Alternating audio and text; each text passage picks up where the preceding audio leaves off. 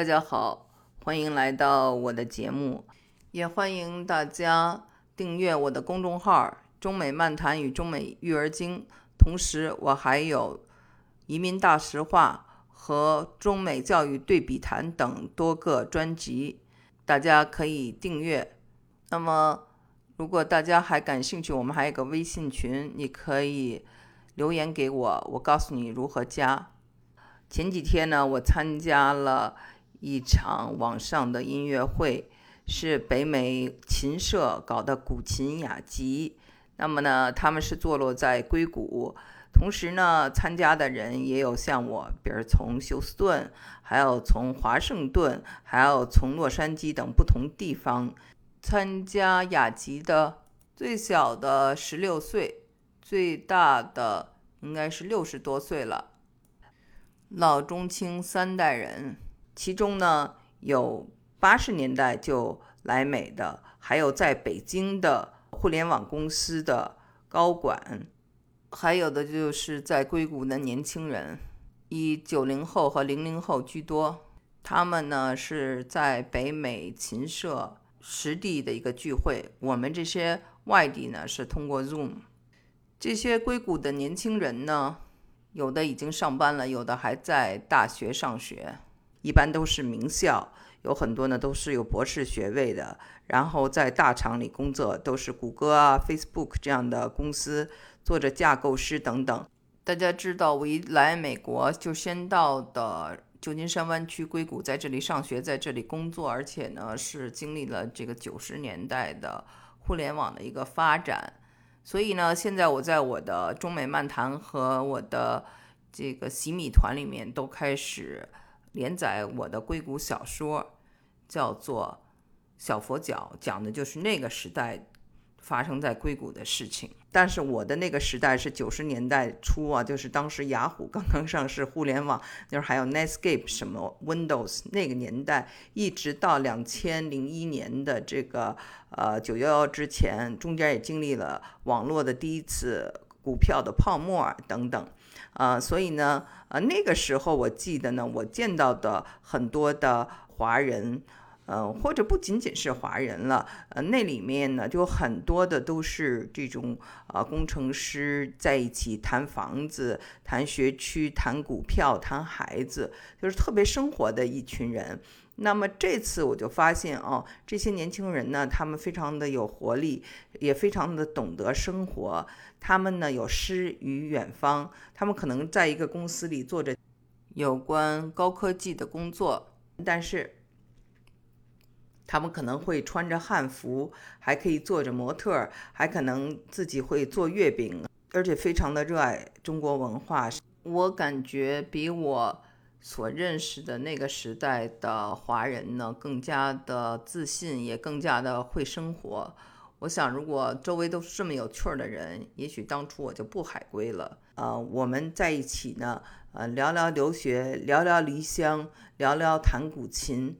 这个雅集，我想可能持续了好几个小时，是一种标准的慢生活。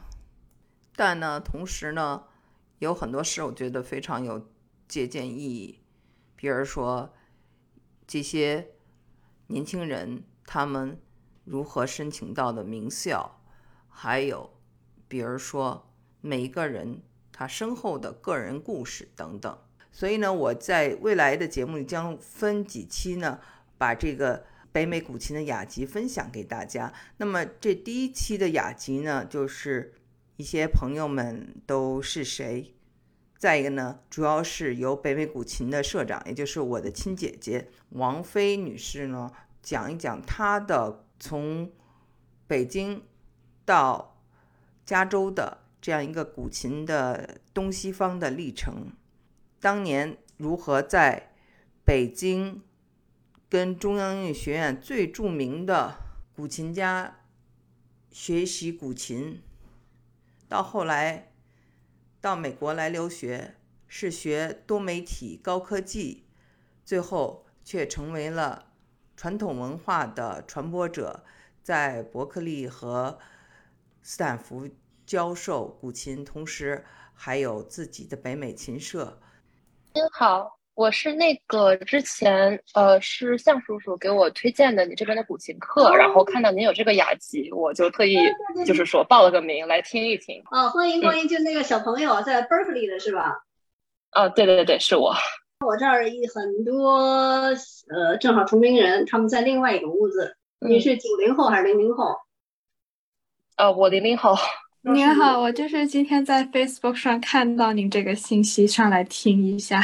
第一次见，谢谢哦，谢谢，欢迎欢迎，嗨上，哎，王菲，我的外甥，小外甥，哦，十六岁，我们在德州，大家从哪里来的？郑老师是在华盛顿是吧？米莉是哪来？也是北京的吗？哦，我之前是北京，但是初中就到加州这边了，后来就一直在北加，North California。西出阳关无故人，那因为我们人在海外，那你会发现也不是西出阳关无故人。我们今天能聚在一起，带着古琴来，我来留学，但是我就觉得西出阳关无故人了。说到了这个留学，问到 Harry，Harry 他是八十年代留学来的啊，在改革开放的时候，第一批啊留学生就像 Harry 是那天他讲，他就没打算回来。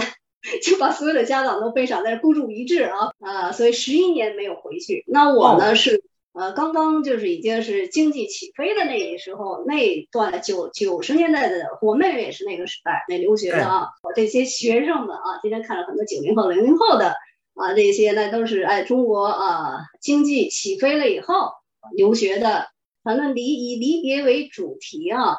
诗歌里共情，尽管是同谈同一个主题、同一首曲子啊，那感觉不同。什么是音乐？音乐就是一种情感，而不是一个光是技术上的啊。这个曲子我会学了，那就说弹出来每个人的味道也是不一样的，跟他的经历、跟他的思想都是有关系的。弹弹琴，啊，读读诗，聊聊天儿，然后谈谈自己的这种经历啊。啊，share 一下，我觉得也是蛮有意思的。中青小啊，零零后啊，所以我觉得这是为什么要学音乐，为什么要学古琴啊，为什么要出国？其实我们每一个起心动念，你不是无缘无故的要学古琴的，肯定是有原因的。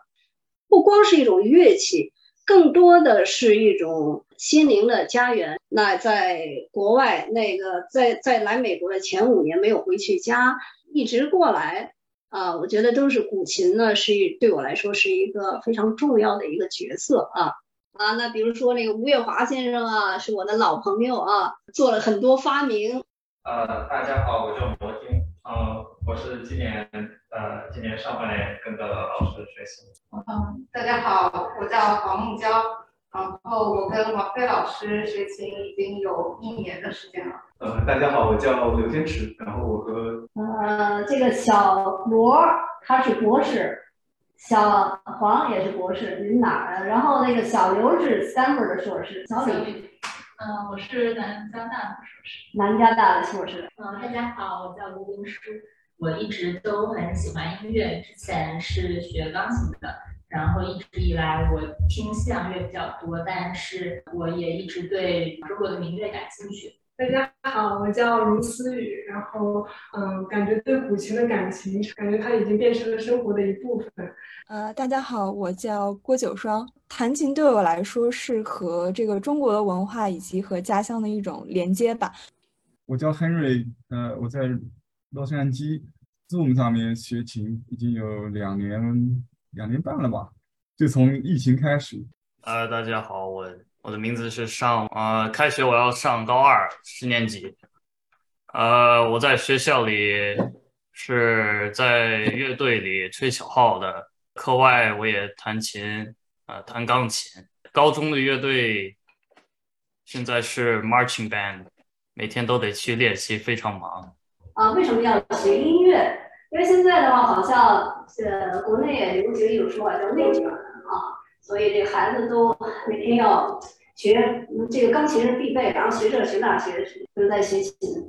那么有一次，我妹妹跟我讲到啊，讲到就是说，呃，她的儿子那时候上十四岁，她女儿十二岁，她这个上上呢，她在谈，她女儿十二岁说：“你都没有女朋友。”你都没有女朋友，你还谈这个又跟爱情？我是哪一个曲子来着？我记得是克莱德曼的，不是克莱德曼的，就是肖邦的肖邦的夜曲。呃，喜欢贝多芬的是我的女儿，她喜欢贝多芬的《月光奏鸣曲》，她觉得像月光洒下来，抚摸她的身体。然后她是个夜猫子，晚上就很很兴奋，所以她喜欢月光。那么就是肖丹丹喜欢肖邦，就这俩小孩儿小孩儿那个聊天儿，然后家长就呃我偶尔听呃就是听了一耳朵，然后就跟我讲起这件事情，就是说呀，这个说你还没女朋友呢，你就谈肖邦呃这个夜曲，没我没有呃女朋友，呃难道我就呃没有不能有那种浪漫的这种感情吗？我觉得这个对话特别特别的好。呃，我觉得这就是我们学习音乐的本身本质。音乐它是一种情感艺术，而不是一个技术的一种表达。那如果你看现在很多人他考了十级，不管是古琴还是钢琴，那么他对于这个叫都是在机械的练琴，因为他没有这种热爱。为什么要去学习？一定首先是出于热爱。那我觉得这些年轻人、小孩儿，有时候你在跟聊天的时候，反而他们就说到音乐的本质。弹琴其实就是一种表达自己的情感，呃，那么抒发呃自己的小情怀，然后在呃在经典里学习这些伟人的大情怀，陶冶我们的情操。其实有很多经典古人、圣人啊，音乐，尤其在我们这个浮躁的社会，节奏特别快的时候，那就说那个学习古琴，它更意义更大一点。我觉得虽然小尚呢他年岁很小，他也有他的见解。呃，我们说琴棋书画嘛，最源头最远的这样一个最有中国特点的，我觉得是非常非常难得的。所以王菲老师他不但自己呃已经学了这么多年的琴，而且他要把这种文化和文明，然后传播在这个地方，也许是十年，也许二十，也许几代人，就这样他播种下去了。所以文明的这种传承，在世界范围内这样一个地方的传播。我觉得是非常难得的。应该说，中国文明的这个传播，从今天来看，我个人觉得是远远远远不够的。实际上，我们的相应的我们的文明呢受到限制。我是觉得，如果说我们能够有更多的人，能够就像今天那个在中国接收西方的那种乐器一样，和这样一个地方，这个民族几千年积累这种文化，分享给全世界。那当然，更多的还有一个就是我们自我的修炼。中国人的文明不是去传播，不是拿着剑、拿着圣经去跟人家去传播那种，就是一手拿剑，一手拿拿圣经。中国呢是一种就是感召。如果说你的这个琴声能够吸引更多人，自然就会有感召。他不他不强加于这个时候是，他不去传道，不去布道。这个时候是，如果说你有欣赏者，有知音听到了，这个时候大家就聚在一起了。王老师他这个教琴抚琴。他就是在修文德，修文德，所以大家就来修心这样的一种呃经验和体会。呃，今天算是一个开始。哦，那老师好像我还没有跟大家介绍一下，我英文名叫麦丽，但是既然是来学琴的嘛，我希望大家叫中文名就叫李月就行。呃，是说李月的李月。我呢是在呃 UC Berkeley，然后是明年应该是我最后一学年了，对，呃，准备毕业了。呃，之所以今天来想学琴呢，其实，呃，主要是因为前段时间身体不好，然后身体不好的时候，恰好听到了一些古琴吧，我记得很清楚，他弹了一一段有流水，然后有一些比较更加现代一点的，还有一个是跟昆曲的混搭，是《牡丹亭》呃《皂楼跑》这个唱段，他用古琴去伴奏，听到这些音乐就一下让我回到了就是在国内那会儿小时候。因为我从小就很喜欢古典文化，只是一直没有机会去接触古琴，主要是因为小时候还是听不懂为什么古琴是跟自己一个人的对话。但最近在国内身体呃，在国外嘛，一个人身体不太好，病的时候听到古琴呢，就好像有种回家的感觉，所以才是机缘巧合吧，就也是很幸运，呃，能来到这个雅集听大家分享，然后也很愿意，觉得如果有兴趣的话，就是说。呃，加入这个呃角色，可以自己去来练一练琴，然后也跟自己有一些对话，同时也跟自己骨子里面的一些中国文化可以有一个更加深刻的对话和融合的过程吧。讲的非常好，零零后啊，呃，在八五年拜师的时候呢，我所接触到的古琴，那么最崇拜的人就李祥明老师。要想听古琴，就早上四点钟，中央人民广播电台开始那几有几声，十五分钟，十五秒钟，啊，哒哒哒哒哒哒哒哒哒哒，啊，那就是一个啊，这个呃串串词儿。那能听到有时候介绍啊，古琴专题有这种半个小时，那介绍李祥林老师啊，介绍管明湖先生。那我早上四点钟就要起床去，为了要听这几分钟或者这几秒钟。李祥林老师呢，是我特别崇拜的一个古琴家，我记得非常清楚。想学钢琴，特别小的时候，那我，我跟那个音乐老师，呃，我整天趴在那门缝啊，就是那个窗户缝啊，去看老师在弹琴。然后我呢，我跟老师说，我说老师，我想学钢琴。然后老师说：“你家有钢琴吗？”我说：“没有。”特别自卑，你没有钢琴你就学不了。那你就有古琴，你可以才才能去学古琴，对不对？那时候的话就想要找一个老师，找谁呢？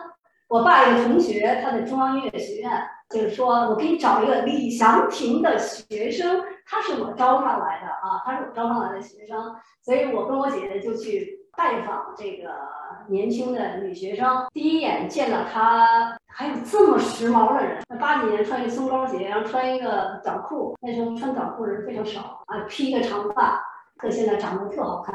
那就是说印象中的这种美女，然后她一弹琴，立刻就成古代美女。哎，她给我弹的那个曲子是《平常落叶》，我至今还都记住，跟我想象的是一模一样的。这个我爸的这个 有个朋友叫李春光，就我刚才我妹妹在讲的，以前那个《义勇军进行曲》不是这个词儿。但是他的要求就是恢复到现在这个词上，然后他跟中央呼吁的，他在很多什么关于扩大招生啊，要不然谈不这些都进不来，都是他要为民做了很多好事在中央音乐学院。他说我给你找啊李祥平教，李老师一听是他介绍来的啊，我要亲自教，而且是不收费。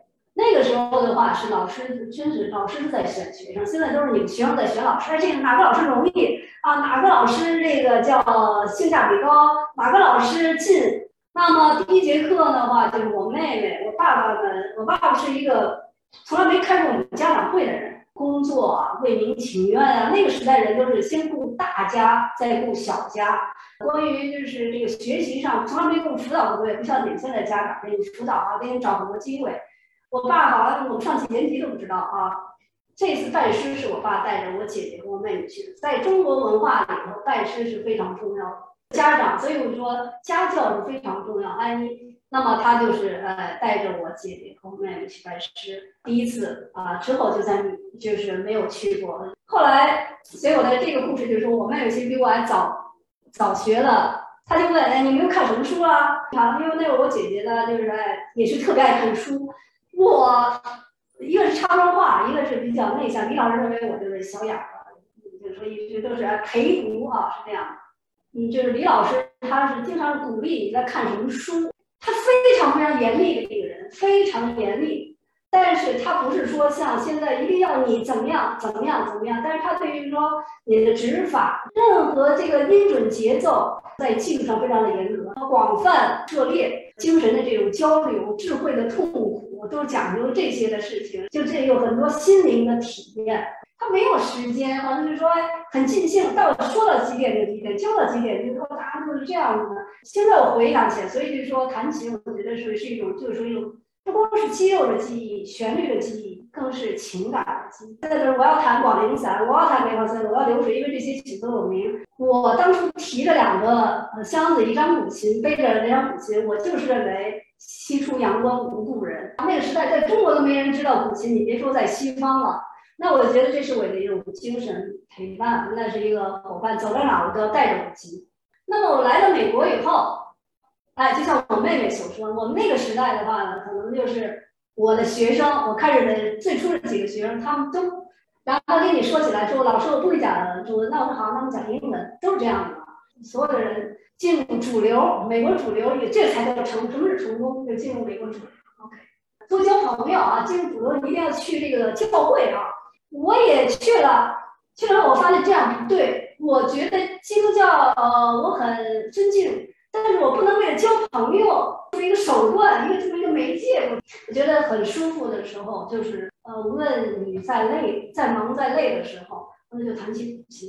这个时候就像我们说是一种精神治愈，精神治愈。其实命运把你放在了一个地方，你自己就是怎么去生根，怎么去开花。我觉得这个是不是说人云亦云？人家想干嘛啊？今天人家都弹古琴，那我也弹古琴。我我那个时候我就是这种意识，我是来学互联网，我是中国第一个做多媒体这个硕士啊，学多媒体来。我妹妹知道这个东西。上学的时候投所，呃，反正就是说这种中国文化啊，这个这个大家就像这样的畅所欲言，可以直播，可以这那，那时候都是梦想啊，就是现在大家用的自媒体是吧，可以有音乐、有图片啊，这。